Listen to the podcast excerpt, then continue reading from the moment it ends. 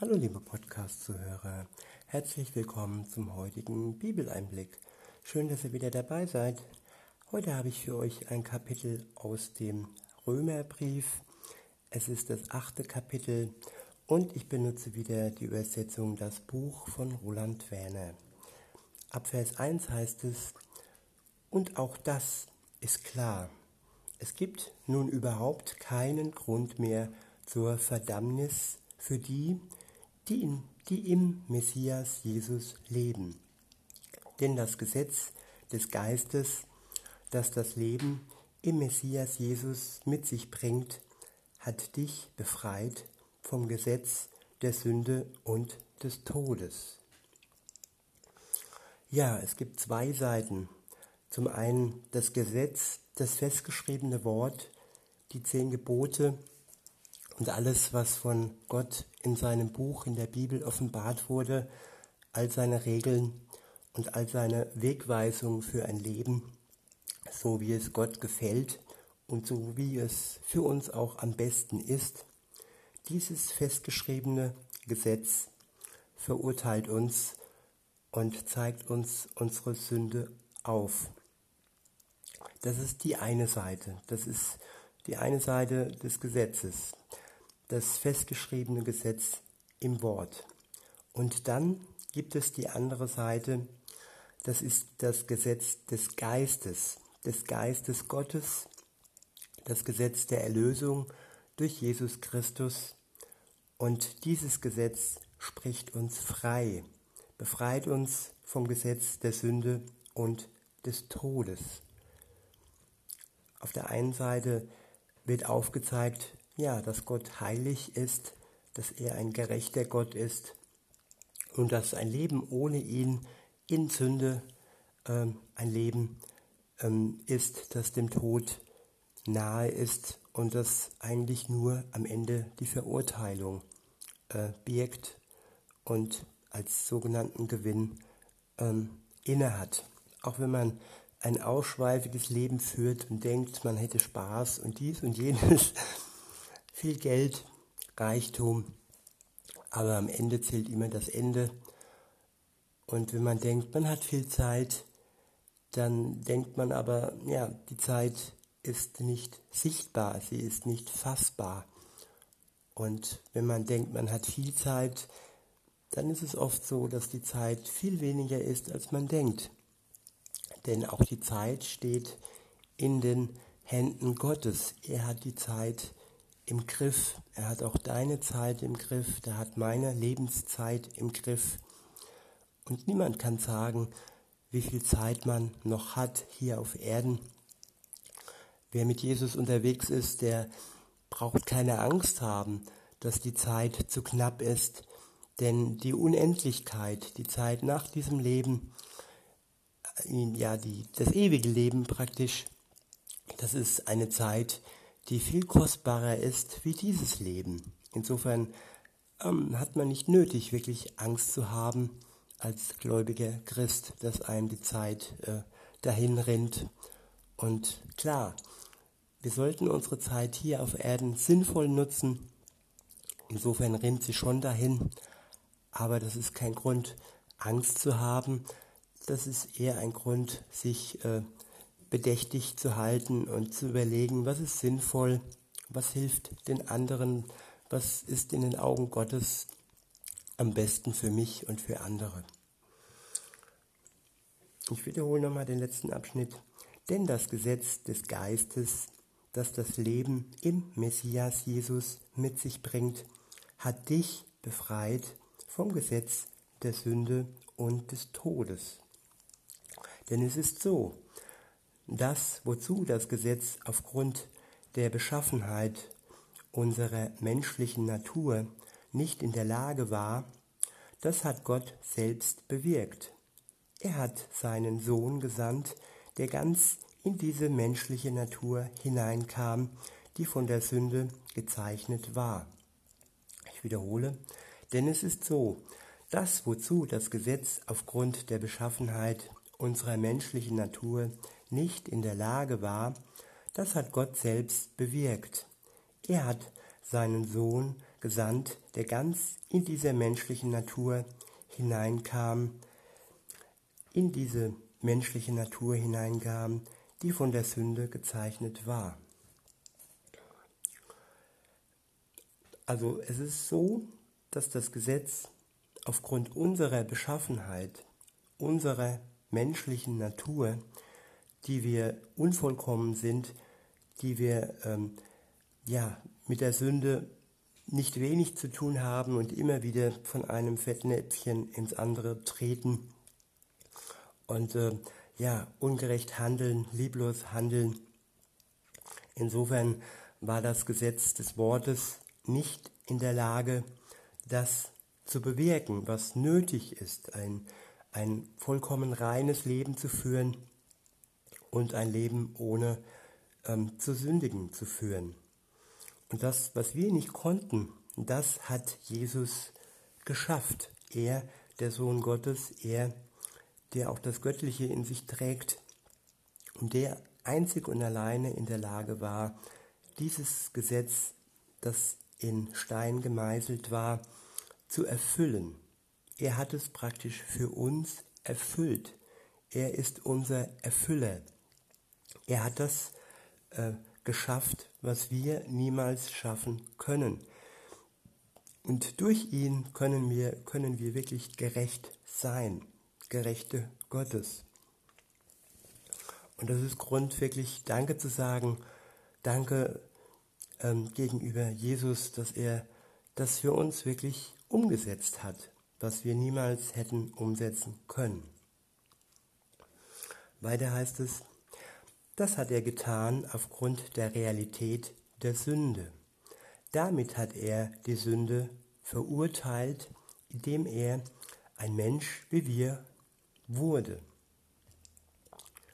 Ich wiederhole, damit hat er die Sünde verurteilt, indem er ein Mensch wie wir wurde. Bei uns ist es so, dass uns die Sünde verurteilt. Sie verurteilt uns, weil wir gesündigt haben. Aber bei Jesus war es so, dass er umgedreht die Sünde verurteilt hat, indem er, indem er ein Mensch wie wir wurden. Er wurde uns gleich. Er war in der Lage, schwach zu werden. Er hätte sündigen können. Aber uns zuliebe hat er es nicht getan. Uns zuliebe ist er bis in den Tod ohne Sünde geblieben. Er hätte auch ein ausschweifendes Leben führen können. Er hat den Willen gehabt, die Möglichkeiten, aber er hat es nicht getan für uns. Weiter heißt es, so sollte die gerechte Forderung des Gottesgesetzes erfüllt werden. Und zwar in uns, die wir unser Leben nicht nach rein menschlichen Maßstäben führen. Ich wiederhole, so sollte die gerechte Forderung des Gottesgesetzes erfüllt werden, und zwar in uns, die wir unser Leben nicht nach rein menschlichen Maßstäben führen, sondern in einer Weise, die dem Gottesgeist entspricht. Wenn wir Christen werden, dann führen wir unser Leben nicht mehr nach rein menschlichen Maßstäben. Die menschlichen Maßstäbe wie Spaß und Kurz, äh, Kurzlebigkeit, Egoismus, ähm, Hass und Missgunst und Lüge und Neid und Untreue, das sind alles menschliche Maßstäbe, nach denen viele Menschen ihr Leben führen. Aber wenn wir äh, Christ werden, dann trennen wir uns von diesen menschlichen Maßstäben. Dann ist unser Ziel der Maßstab Gottes, sondern nämlich ähm, die Weise, die dem Gottesgeist entspricht. Der Gottesgeist, der die Menschen befähigt hat, das Wort Gottes aufzuschreiben. Jedes einzelne Wort in der Bibel ist von dem Geist Gottes inspiriert und kein einziges Wort ist rein menschlich. Es wurde nur von Menschen aufgeschrieben, aber es ist göttlich inspiriert und Gott hat praktisch durch den Geist es, es, den Menschen zugeflüstert, was sie schreiben sollen. Weiter heißt es dann, denn die, die sich ganz von der menschlichen Natur bestimmen lassen, richten ihr Denken auf die Dinge, die zu dieser rein natürlichen Wirklichkeit gehören. Ich wiederhole, denn die, die sich ganz von der menschlichen Natur bestimmen lassen, richten ihr Denken auf die Dinge, die zu dieser rein natürlichen Wirklichkeit gehören. Es ist ein bewusstes Ausrichten. Ich kann mich bewusst auf Gott ausrichten oder ich kann mich bewusst auf das ausrichten, was die menschliche Natur ähm, mir diktiert, wo sie mich mehr oder weniger zu zwingt, weil das Umfeld um mich herum, dieses Rudelgedönse, ähm, sag ich mal, mich dazu drängen, weil ich dazugehören will und weil ich mich sonst isoliert fühle, wenn ich nicht mitmache bei dem Mobbing oder wenn ich nicht mitmache bei den ungesetzlichen Dingen, die so in der Welt vorgehen.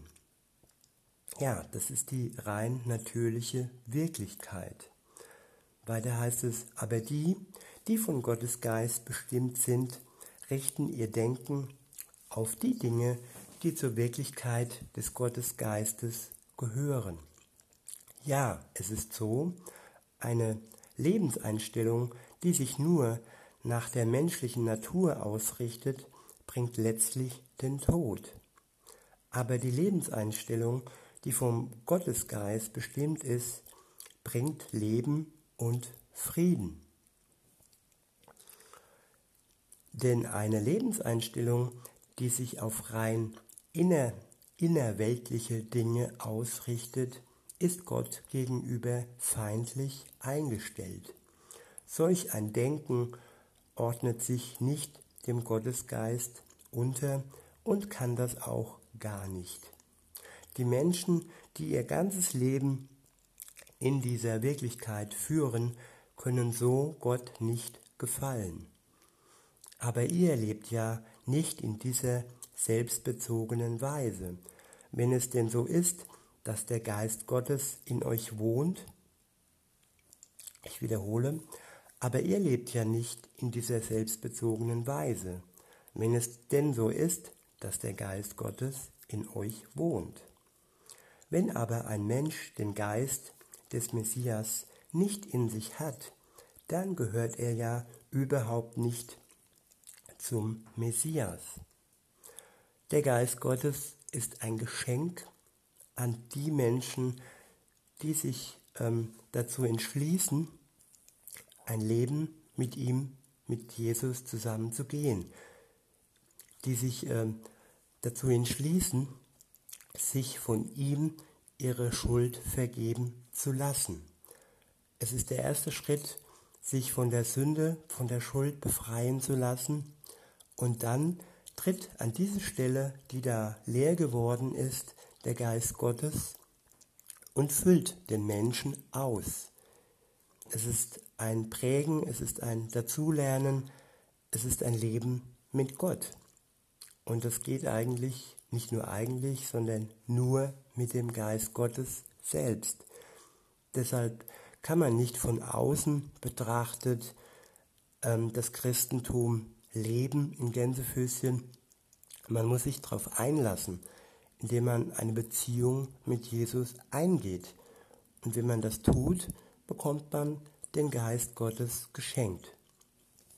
Weiter heißt es, wenn aber der Messias in euch lebt, dann ist zwar euer Körper dem Tod verfallen durch die Auswirkungen der Sünde, aber euer innerstes Ich, der Geist, ist nichts als Leben durch die Gerechtigkeit.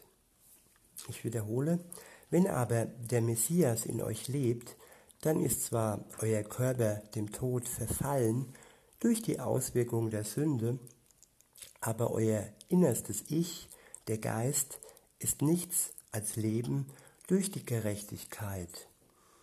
Das Innere wird lebendig, es lebt, auch wenn das, auch wenn das Äußerliche, unser Körper, dem Tod durch die Auswirkung der Sünde vor unserer Bekehrung und ja, wir werden dann auch noch ab und an sündigen, aber es ist nicht mehr unser Wunsch, es ist nicht mehr unser ja, bewusstes äh, Wollen.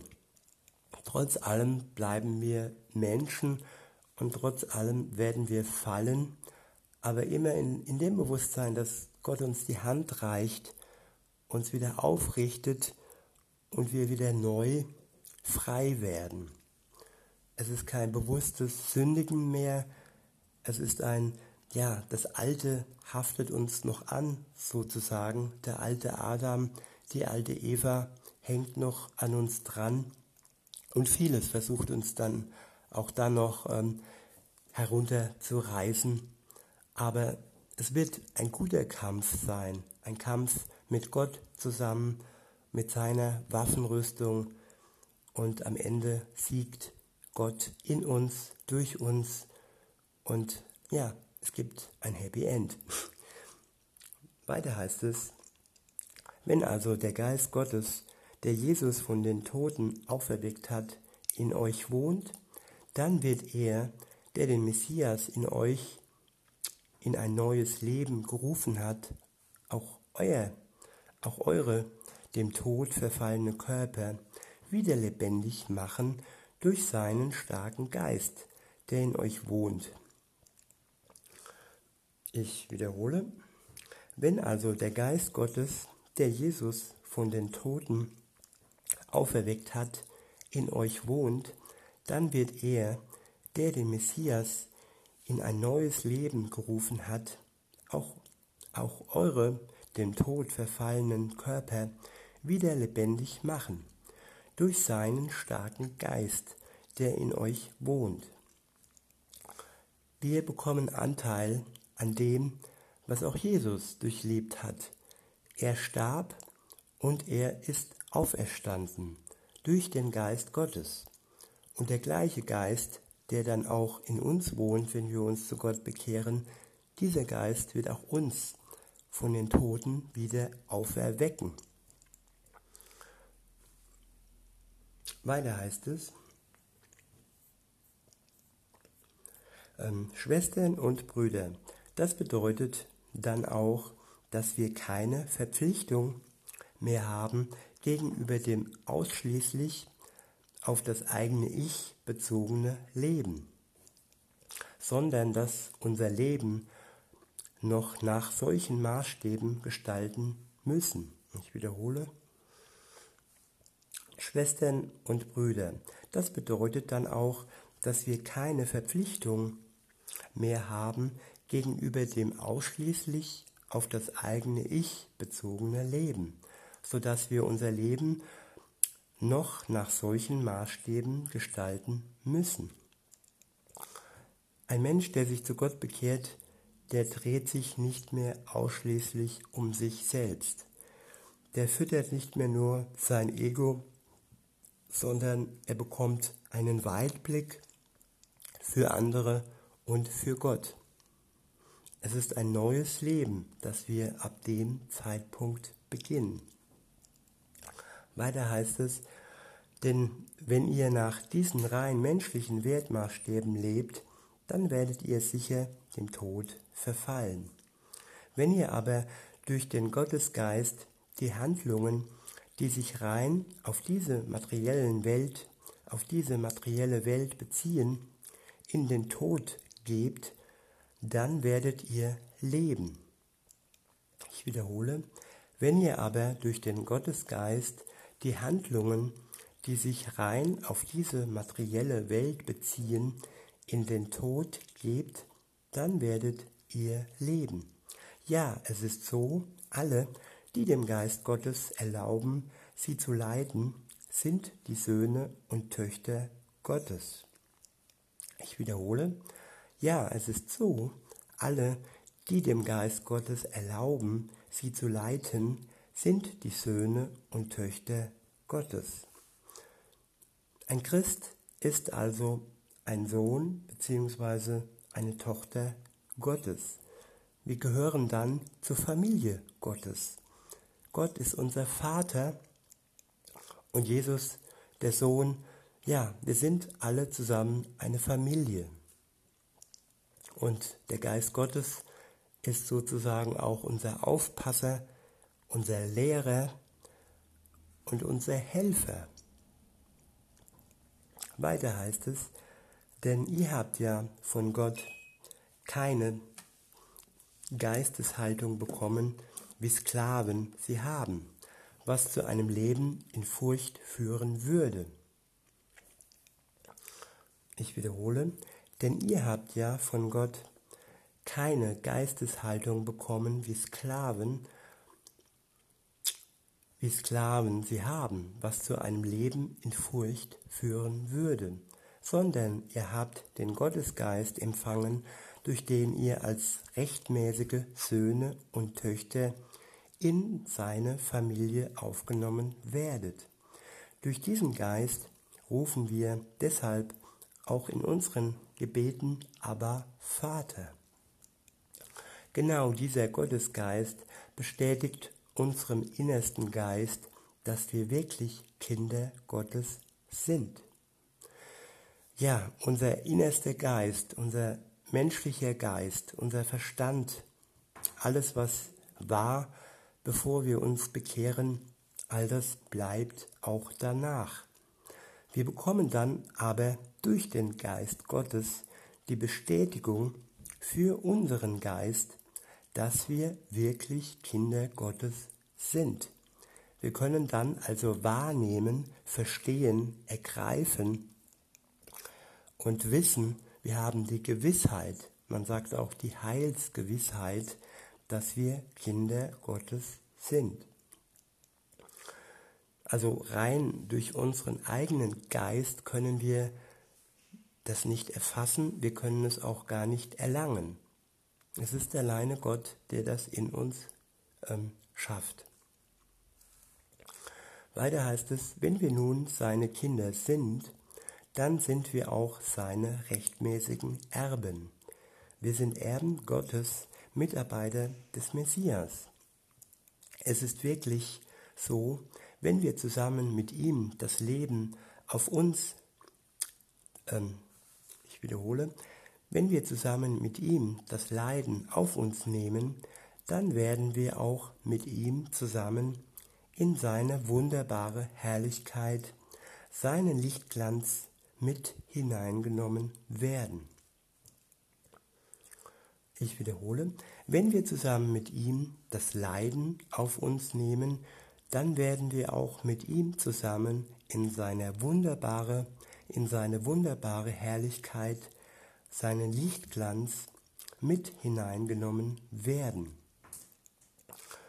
Das ist eine wunderbare Verheißung, dass wir in die wunderbare Herrlichkeit Gottes, in den Lichtglanz mit hineingenommen werden ja, nach einer kurzen Zeit des Leidens, des Leidens, welches wir ertragen können mit der Hilfe Gottes. Er hilft uns zu tragen. Er gibt uns ein leichtes Joch, so dass unser Leben ertragbar wird. Und wenn wir das dann überstanden haben, dann werden wir hineingenommen in die Herrlichkeit und den Lichtglanz Gottes. Ist das nicht eine wunderbare Aussicht? Mit dieser Aussicht schließe ich heutige, den heutigen Bibeleinblick und wünsche euch noch einen schönen Tag und sage bis denne.